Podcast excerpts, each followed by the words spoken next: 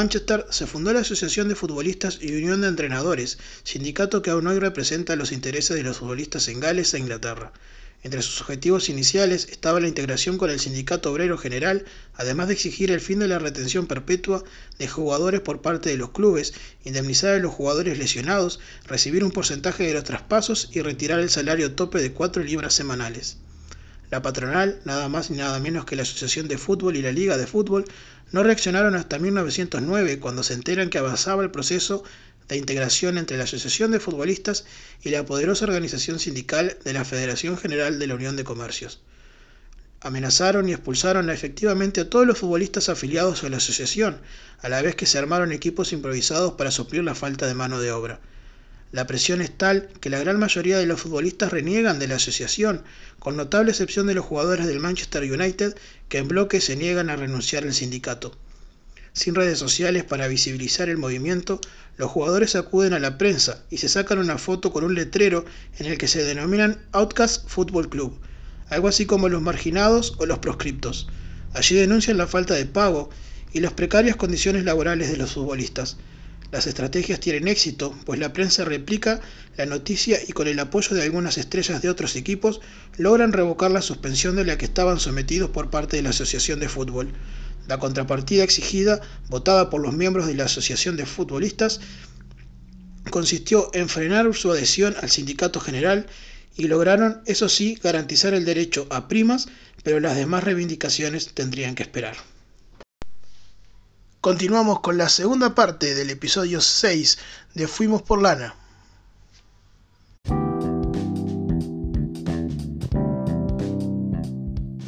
¿Cómo ves vos, por ejemplo, cuando se critica mucho a veces a los sindicatos de que son todos de izquierda por parte de algunos referentes políticos y como que queda también asociado en la sociedad de que, bueno, son todos de izquierda, no están muy bien vistos o han caído, si se quiere, en cierta no, no, no voy a decir la palabra decadencia porque no es cierto, pero como que queda muy, muy mal visto a veces estar en los sindicatos, como que ah, estos son para problemas, el que está en el sindicato es para problemas, como que está asociado también eso. Sí. ¿Vos cómo ves hoy en día los sindicatos? Mirá, eh, yo los veo muy fuertes, veo a la central muy fuerte y con debilidades, con grandes debilidades. Parece contradictorio, pero no lo es. Este, hay algunas cuestiones que me parece importante precisar.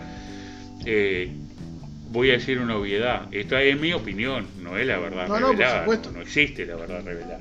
Este, yo creo que hay, y es, es una cuestión general del Uruguay, pero está exacerbada en 33, en una cuestión. ¿Sabes qué? Eh, cuando se habla del desprestigio del movimiento sindical, se tira, se tira fruta y se tira y a veces prende. Hay un mundo virtual, básicamente en Facebook, pero también, yo no tengo Twitter, pero sé que también es... es este, mucho peor el mundo de Twitter que eh, me, han dicho, me han dicho, este, yo tengo una cuenta de Twitter que creo que me la hizo mi nieto, pero nunca la usé y no, no. Y bueno, y como me dicen eso, ya con Facebook me alcanza. Yo creo que las redes sociales son una gran cosa, bien usadas, ¿no? Pero bueno. Pero en la vida real no pasa tanto. y hay algunos datos de la realidad que yo creo que no, no se manejan, no se conocen, que, que, desmienten esto, por ejemplo. A ver, 33 es un lugar desde el punto de vista político, eh, siempre, siempre recordamos y a veces bromeamos con, con aquello de esta tierra es blanca, ¿no? la propaganda de, de Emilio. Este, pero en realidad es verdad, digo, salvo creo que un par de periodos que ganó el Partido Colorado antes de las elecciones y después del periodo del Frente Amplio, fueron excepciones. No quiere decir que lo va a hacer toda la vida, pero es la realidad. Y de hecho, no es ningún disparate, hay que mirar los números, casi el 80% de la población del electorado de 33 votó a los partidos de la coalición. Es en ese medio que nos movemos. Sin embargo, el PICNT hoy este, tiene casi 5.000 afiliados en 33. Sí, pero no todos militan. Ah, bueno, está, pero si militaran 5.000 en ningún lado y en ningún partido ni en ninguna organización. en los partidos políticos pasa que los 800.000 que votan a un partido, por ejemplo, puedan ser militantes todo el día. En el 84, por ejemplo, pasaba, que hoy hablábamos de eso, había un altísimo porcentaje de militantes, cada vez más bajo, y por la propia este, acción en las redes y demás. Entonces, este, si el desprestigio fuera tal, eh, no habría tanta gente afiliada a sus sindicatos. También hay opiniones contrarias sobre la orientación o del sindicato o de la central de trabajadores afiliados. Eh, se ven los acatamientos a los paros, se ven las movilizaciones, todo es muy circunstancial y tiene que ver con lo que te está pasando en realidad, porque la vida, el entorno de, tu vida influye mucho, salvo en los cascos militantes que están siempre, pero son esos cascos militantes los menos. Yo creo que en realidad eso se refleja también a nivel nacional. Cuando, eh, cuando salimos de la crisis de 2002, había 130.000 afiliados a los sindicatos. Hoy hay cerca de 450.000. Eso habla de un reconocimiento, porque vos no te, no te haces socio del 33 Fútbol Club si no tenés alguna simpatía o alguna afinidad. ¿verdad? Este, es una, una demostración de adhesión que después no es que se da a cada minuto de tu vida. O sea, y lo otro, yo te voy a contar algo, Willy, bien puntual y bien de, estos días, de este tiempo. Cuando, cuando empieza la campaña de recolección de firmas por el, por el referéndum, por los 135 por 135 artículos de la ley de urgencia, Primero comenzamos la recolección de firmas en los entornos laborales, en los entornos familiares, con los amigos. Eso fue lo que pasó en enero, básicamente, y, febrero. Sobre fines de, febrero notamos que los puestos, o sea, anunciábamos, en AFIAC vamos a estar de 15 a 20 horas. Este, ya iba muy poquita gente expresamente a firmar ahí. El Frente Amplio creo que hacía lo propio, ¿no? Este, y ahí entendimos fundamentalmente desde el plenario intersindical, que teníamos que empezar a salir, a instalar puestos en lugares públicos. Y yo confieso, como veterano y capaz que como el más experiente de los militantes, este, uno de los más veteranos y capaz que el que tengo más años en esto, que no me da ninguna autoridad, ¿no? Eso quiero dejarlo bien claro, simplemente la experiencia. Sí, sí, sí. Pero no otra cosa. Este, y yo en un momento determinado me sentía como una como en la como en la manga de salida de la cancha en el día previo a instalar eh, arengando a los compañeros no era una arenga pero hablándole advirtiendo poco menos que íbamos a Vietnam ¿no? porque pensaba eh, con la visión de, las redes yo trabajo en la calle eso es una, una ventaja este, hace Voy a cumplir 39 años ahora en junio en Antel y siempre trabajé en la calle y si el, el físico me da, me voy a jubilar en la calle. Eso te permite un conocimiento, pero no es lo mismo. Este, nadie me va a putear porque lleve un telegrama. Este, pero tenía ese temor, como que íbamos a caer, veía, y sobre todo contra el movimiento sindical, ¿no? Vos sabés que eh, lo mejor, yo creo que ya ganamos. ¿Quién? Los que están juntando firmas. No, no. La sociedad ganó con este ejercicio que estamos haciendo. Eh, lo he dicho en todos lados. Claro que yo quiero que lleguemos a la firma y estoy todos los días, este, un grupo importante de compañeros, estamos laburando para eso. Pero ganamos en una cosa, en confirmar que lo de la grieta es en las redes. En la vida real es, puede parecer que es una, una boludez, permitime la palabra. Pero para mí es valiosísimo ir a una casa. Este, ah, sí, sí, estoy enterado, pero no, tengo la decisión tomada de no firmar. Está, está, muy bien. Muchas gracias por venir. Te dicen muchas gracias por venir, mucha gente. Alguno te encara de mala manera, este, no, no firmo, eh, a ustedes no, pero es excepcional y no ha habido un incidente no ha habido un incidente. Por cierto que por mérito de nuestros compañeros en parte y por mérito de la gente que, que admite, a, mí me pasa, en, las últimas elecciones yo no participé para nada, tenía el voto decidido por supuesto, pero fueron de todos los partidos a mi casa, a mí no se me ocurre decirle a alguien, andate acá con eso, eh, a nadie, yo qué sé. Y en realidad, este, por un lado, niveles de desinformación muy grandes, pero sobre todo eso quería destacar por lo del, por lo del, este, por lo del desprestigio que decías vos. Yo he notado 33 chicos, no es verdad que nos conocemos todos, pero este, y los que tenemos alguna exposición mediática o, o sea que nos entrevistan de repente los medios, este, yo me he dado cuenta, a mí me conoce cantidad de gente por la voz, porque con tapaboca y todo. Ah, usted es fulano, usted es el de la radio. Usted es el de la radio. No, soy de Antel. Este, que eso debería transformarse, eh, si fuera real todo eso que se maneja, en algún planteo desagradable, en algún insulto. Para nada, ¿sabes que para nada? Y eso está muy bueno. Yo creo que eso es mucho más importante que el resultado final que haya, ¿no? Creo que es mucho más importante porque habla de que los lazos entre nuestro pueblo con las opiniones de cada cual y todo lo demás no están rotos, no hay, no están quebrados y que siempre hay un punto donde podemos coincidir, siempre hay. Nosotros tenemos la, creo que la, cultura de profundizar en las diferencias y hay diferencias donde podemos acercarnos y hay otras que no, que son filosóficas, que son de principio, que no es que sea el cohete discutirlas, pero sabes que no, no vas a convencer al otro. Eh, no tiene nada de malo querer, querer convencer a otro de que, de que tal idea es la correcta, siempre y cuando se haga sabiendo que vos tenés tu verdad, una parte de la verdad, y el otro construye otra. El diálogo, en la medida que, los lazos de la sociedad están tendidos, es valiosísimo. Y, yo puedo decir hoy, y ahora que estamos saliendo además cada día a distintos barrios, por más cartel que haya en la, en la puerta de tal o cual partido, salvo alguna situación excepcional que, que te tratan seco, digamos. Pero, a ver, para decirlo bien claro, no nos han corrido de ningún lado. Sí, sí, y eso está bueno, a nadie, ¿no? Y eso está bueno. de militancia también te toca ir a la casa de uno de otro y hay gente que te toma la lista o que vayas a entregarlo y otro que no, no pasa este, nada. Y esto es más concreto, porque en realidad vos cuando entregás la lista, es más, yo siempre hablo con los militantes más jóvenes, este, dejamos ocho listas, déjame ocho. Y capaz que a todos los brigadistas que van les piden. En esto no hay margen para mentir. O sea, firmás o no firmás.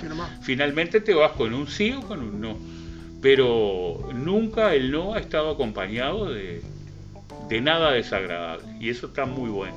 ¿Y cómo han sido, tanto en este, en este caso, pero en los casos anteriores donde, donde la participación del sindicato en oponerse a distintas leyes o a cambios que se dan dentro de las estructuras de los, de los entes eh, del Estado, cómo ha sido esa, esa eh, lucha con el Estado, con, con las autoridades de esos momentos. Son muy friccionadas, se lleva mucho al diálogo. Fue muy, fue muy duro en el periodo de la calle, este, cuando la ley de, empresas públicas en el año 92, porque además estábamos en un momento jodido para las empresas públicas. El desarrollo, nosotros decíamos, y hoy en perspectiva de eso hace casi 30 años, nosotros en perspectiva eh, lo ves ahora y Antel, o sea, íbamos a defender Antel con un tenedor, porque el nivel de desarrollo que Antel tenía era potencial. Después la vida demostró que la decisión de nuestro pueblo fue una decisión más que inteligente, porque hoy Antel es lo que es. Este, en aquel momento demorabas cuatro años para que te pusieran un teléfono. La historia de que no, no es de tu época, pero no hay borne este, estaba la autorización, pero eh, las comunicaciones eran muy complicadas en el mundo en general, pero en particular en Uruguay. Y nosotros veíamos, porque eh, hay, hay recursos humanos más que capaces, más que formados, ya los había.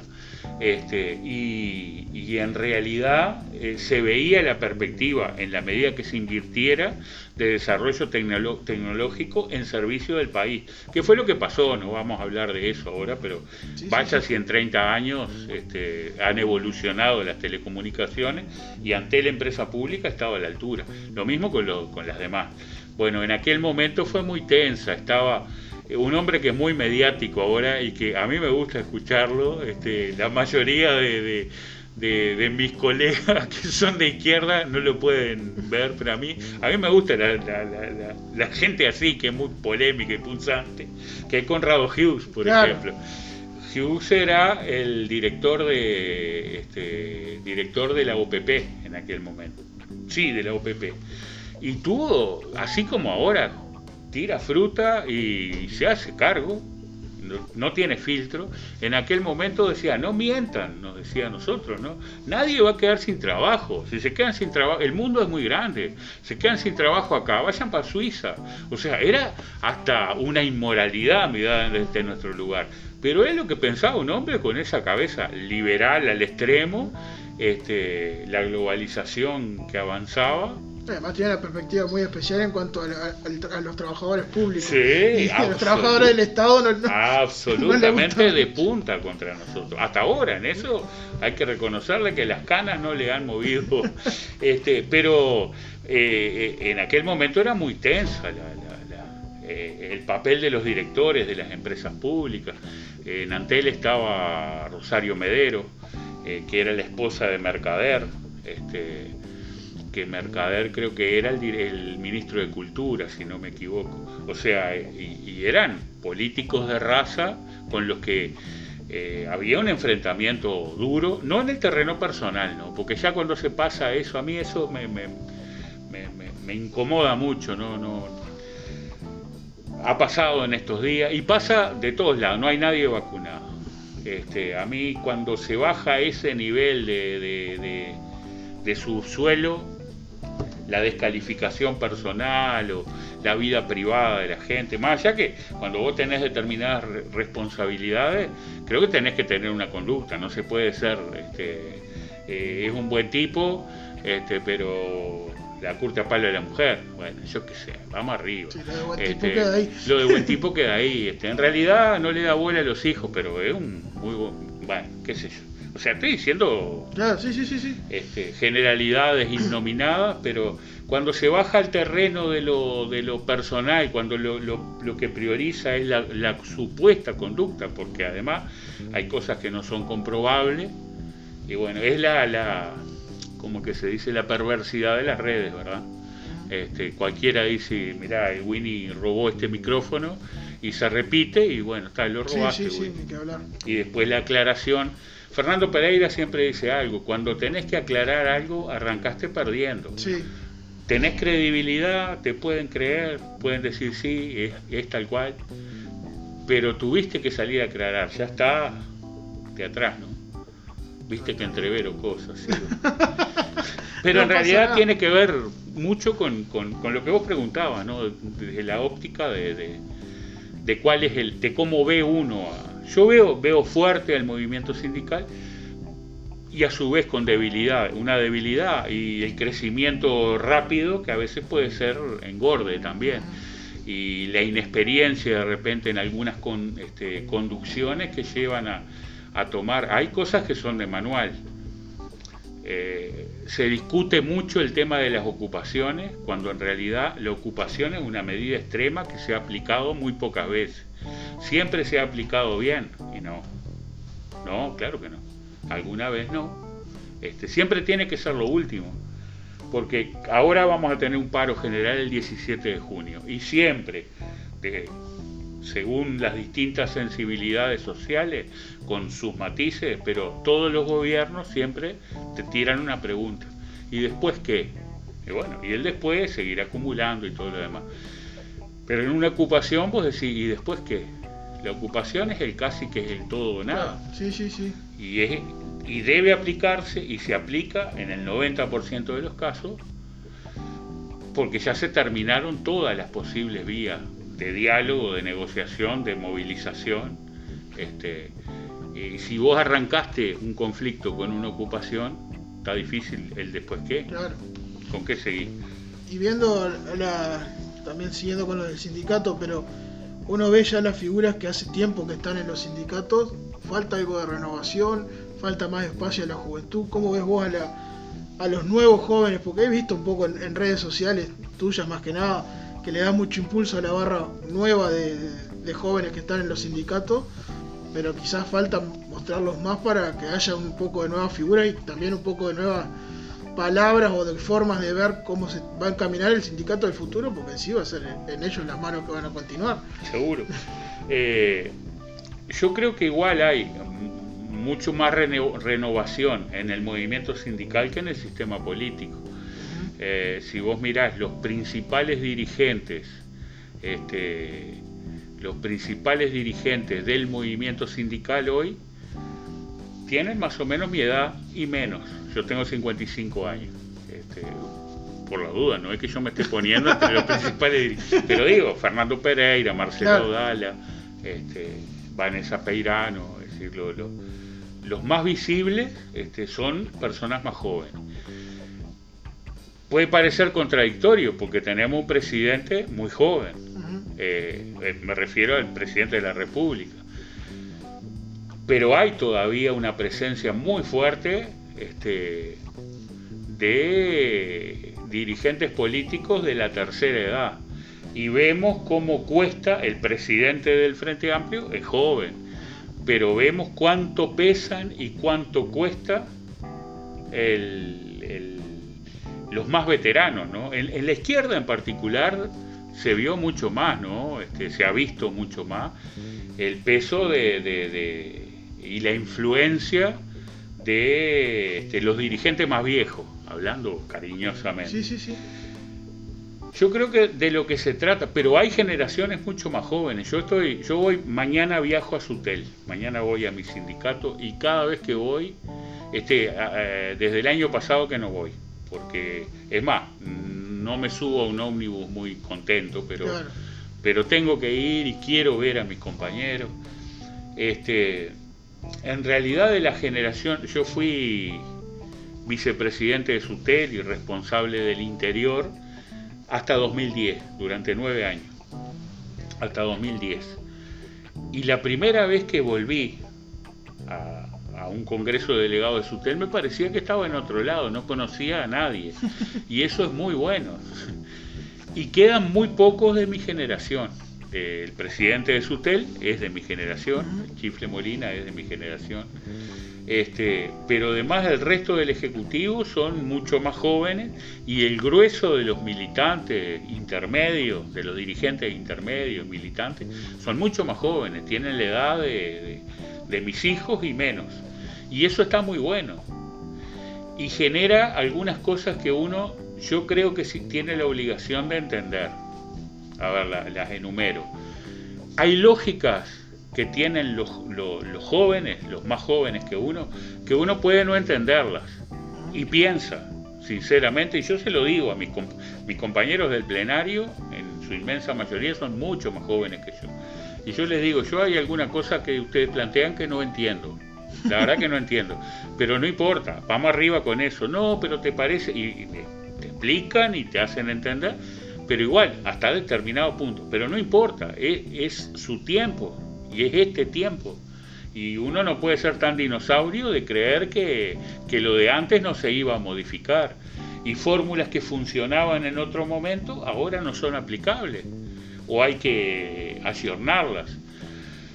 Lo que no se puede ayornar son los valores y los principios. Esos siempre son los mismos. Eh, entonces a mí eso es lo primero. A mí me parece que, bueno, hay que tratar de entenderlos sin enloquecerse mucho con eso. Si no entendés, no importa, seguilos, seguilos, porque son los que, los que dirigen. Hacerse a un costado, hay que dar un paso al costado. Yo creo que no se trata de dar un paso al costado, se trata de entender que ocupás determinados lugares o no los ocupás y tenés que seguir militando. Eh, cuando yo renuncié a la Junta, eh, me acuerdo que algunos compañeros veteranos, ¿y ahora que te vas para tu casa? Y no, no me voy para mi casa. Este, o sea, fuera de, que la decisión tomada de no volver a militar políticamente, la militancia es militancia donde la desarrolle, en un club de barrio, en la directiva de un club de fútbol. Eh, pero no se trata, bueno, yo soy el responsable de organización del plenario. Eh, me toca hablar en, varios actos, pero siempre digo, bueno, pero basta en algún momento y que no hable en el acto. o que no sea el vocero o no sea el responsable integrante del secretariado, no quiere decir que no voy a estar más, voy a seguir estando. Pero no es necesario, eso es lo que creo que hay que combatir, no es necesario estar en un lugar visible para, para aportar lo tuyo. Y, hay que, y no se trata del paso al costado, sino de que se den naturalmente las cosas. Bueno, este, a mí me tocó ser dirigente sindical muy joven y, agradeceré a la vida siempre haber conocido a, Roberto Casanova y de Roberto Casanova para abajo tanto, para atrás digo, este, pero no se trata de que, bueno, está, no soy más dirigente, no estoy más. Y a veces cuesta, me imagino que debe costar, y en el ámbito político partidario mucho más, ¿no? Este... Eso te iba a preguntar, vos renunciaste a la Junta y ya la política la dejaste, la política partidaria quedó como en un descanso. Sí, un descanso eterno. Pero no por diferencia, yo sigo siendo afiliado al Partido Comunista, sigo siendo votante de la 1001 y por consiguiente del Frente Amplio. Pero, pero no, es una decisión personal este, que no tiene que ver con diferencias ideológicas, sino con cuestiones que, que, los que tienen que saber lo saben y que, y que fue un proceso muy doloroso para mí, es lo único que puedo decir, pero que, que como todos los duelos se hacen y a otra cosa. Eh, siempre se dice, y, está bien que se diga, este, en política no se puede decir nunca ni se puede decir jamás. Yo me atrevo a hacerlo y creo, creo que dentro de muchísimos años, cuando me muera, este, podré resistir el archivo. Este, sí, es una, fue una etapa, no me arrepiento, este, siempre fue, vos lo, vos lo decías en el inicio, siempre tuve una militancia en, en ambos lados que no es incompatible. Lo que me parece que es complicado, sobre todo eh, en función del nivel de las responsabilidades que tengas, es muy difícil eh, tener responsabilidades muy visibles en ambos ámbitos. Este, yo era, ya te digo, era el representante de, Sutel para todo el interior. Este, eh, era el vicepresidente de Sutel y, y renuncié cuando yo había sido candidato a diputado en el año 2004, si no me equivoco. Claro, ahí fue cuando mi viejo votó, te voy a votar, votar para que salgas diputado. Como total no tenés la más mínima chance. Sí, sacamos 300 votos. este, claro, eh, la Milú no fue sola en ese momento, en fin. Pero ahí era, era una cuestión absolutamente transitoria, en fin. Pero ya en 2010 existía la veníamos del gobierno departamental del Frente Amplio y cuando se resolvió la candidatura a la Junta y veíamos que era posible este, resultar electo, es decir, que, que la Milú no tuviera una banca, eh, yo ahí pedí licencia en el, en el sindicato y en el PCNT. Pedí licencia, no, no actué. Y cuando fui electo renuncié. Porque me parecía que eh, tenía demasiada exposición como para tener responsabilidad en los dos lados. Porque vos sos el mismo, tu ideología es la misma, pero las responsabilidades que tenés son diferentes. Y las visiones que tenés de los problemas son las mismas en general, pero las medidas que tenés que tomar son diferentes. A mí me costó al principio desprenderme. los primeros años, los primeros meses de la Junta me costó, este, porque además justo se da que asume el primer periodo de Dardo Sánchez y la primera medida, creo que en la segunda en la segunda reunión de la Junta se dan los 30 despidos, aquellos de ceses, en realidad técnicamente no se llaman despidos. Y seguro, y yo me involucré mucho con ese tema capaz que hablaba y parecía que era el dirigente sindical que estaba hablando.